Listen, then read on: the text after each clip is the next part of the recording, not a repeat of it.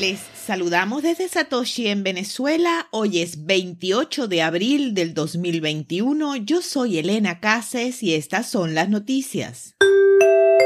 Estados Unidos. SEC pospone la decisión sobre el ETF de Van Heck Bitcoin. La Comisión de Bolsa y Valores de Estados Unidos pospuso la toma de una decisión sobre el fondo cotizado en bolsa de Bitcoin propuesto por Van Heck hasta por lo menos junio. Actualmente hay 10 aplicaciones ETF de Bitcoin activas, incluida la de VanHeck, y la agencia actualmente está analizando tres de ellas.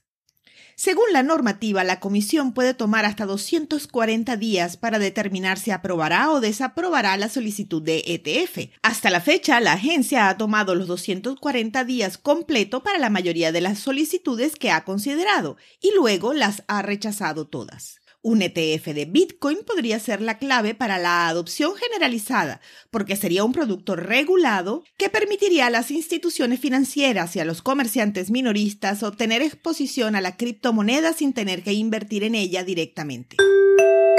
Sean Colkin, primer jugador de la NFL All In Bitcoin. El jugador de los Kansas City Chiefs y estudiantes de finanzas de la Universidad de Missouri, anunció temprano esta semana vía Twitter que convertiría completo su salario como ala del equipo de fútbol americano en Bitcoin. Colkin, de 27 años, tiene un contrato de reserva que alcanza los 920 mil dólares. Aclaró que pasar el 100% de los ingresos a Bitcoin podría no ser una decisión financiera inteligente para todos, pero que en su caso, sus gastos, parámetros de riesgo y convicción a largo plazo de la criptomoneda lo hacen el movimiento correcto.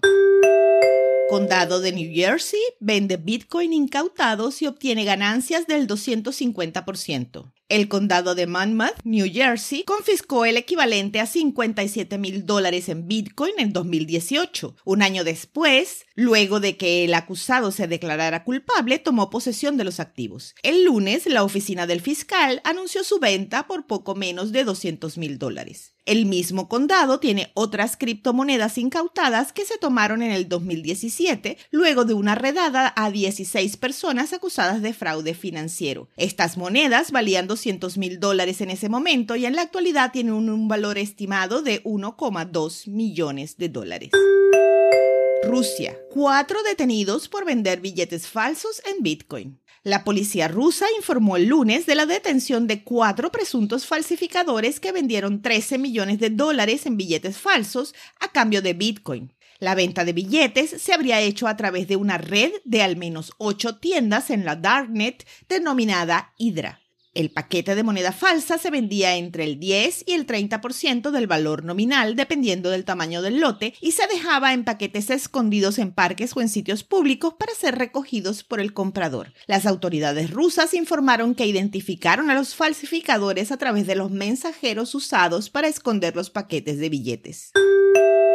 Square contrata a una experta de la Cámara de Comercio de Estados Unidos. Julie Stitzel, expresidenta del Centro de Competitividad de los Mercados de Capitales de la Cámara de Comercio de los Estados Unidos, se unió a las startups de pago Square como experta en políticas de Bitcoin desde temprano esta semana, según un anuncio de la misma empresa.